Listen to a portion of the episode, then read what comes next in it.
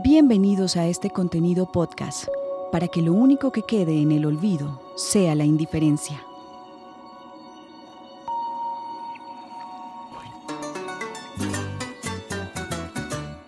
A 27 kilómetros de Yopal se ubica el municipio de Agua Azul, departamento del Casanare. Con su clima tropical, acoge a más de 35.000 personas en los 148 kilómetros cuadrados de territorio. Se destaca por la producción arrocera, petrolera y tranquilidad. Allí, Fernando Huertineira Luengas, de 36 años, tenía un taller de motos. El 27 de julio del año 2000 no fue un día normal. Y ahí vinieron los, mm, pues según los datos dicen que los paramilitares, ¿no? Y se lo llevaron. Habla Gladys Luengas, madre de Fernán. Y desde ese día que se lo llevaron, no se ha vuelto a saber nada. Así transcurrieron los hechos. Pues ahí vieron uh, los obreros que vieron lo- lo- lo- cuando se lo llevaron, pero ellos lo que sucedió en el momento, cuando lo sacaron y se lo echaron a un carro, a un Toyota blanco, y se lo llevaron. A él le pegaron, lo descalabraron, porque les hizo resistencia.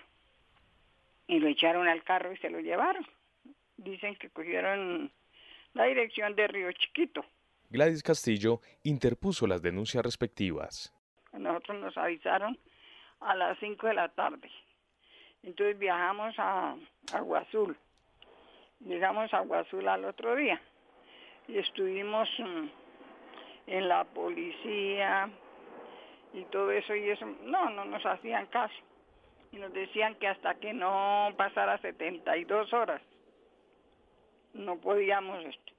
Entonces estuvimos ahí con la policía um, en la policía ahí nos recibieron fue las fotos y todo día que iban a mirar y no bueno estuvimos como como tres días allá entonces na- viendo que nada se se podía hacer nos tocó- nos vinimos que no nadie quería decir nada ni nada de eso. Viajamos a Sogamoso nuevamente. En octubre de este mismo año, esta historia dio un nuevo giro. fuimos a Yopal. A ver y ahí nos dijeron que a la a esta a fiscalía. Fuimos y pusimos pusimos la- el denuncio ahí y ahí no se volvió a saber nada. Como hasta los seis, seis meses entonces que se puso el denuncio pero entonces ese se puso fue la búsqueda acá. Lo, lo pusieron fue acá en, en Bogotá. Para y entonces empezaron a buscarlo. Entonces ya lo empezó a buscar la el DAS y mandaron todo eso toda esa documentación para para Yopal. Y ahí ya iba dije al al DAS a la mm, Cruz Roja Nacional Internacional a CTI a todo eso ya iba a la alcaldía a todos los lados. Iban las órdenes para que a ver si aparecía. Sin embargo, se han presentado algunas capturas en el caso, pero los testimonios no han sido de gran ayuda. porque ahí hay unos señores que están presos, un tal mm, coplero que llaman,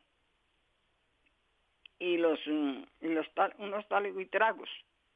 El tal coplero, ahorita ya dijo hace como dos años que hubo una audiencia y yo vine y dijo que, que sí, que él, no lo había matado, lo había matado era a Checa, que había disparado pero que él lo había cogido y lo había amarrado y lo había, amarrado y lo habían echado al río.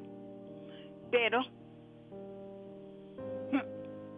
no, no se ha visto los restos ni nada.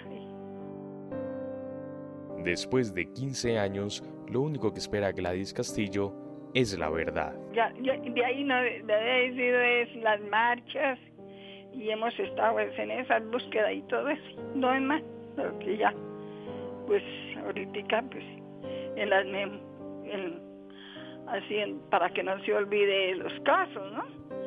Que tengan en cuenta a ver si aparece el- alguna una, alguna cosa buena.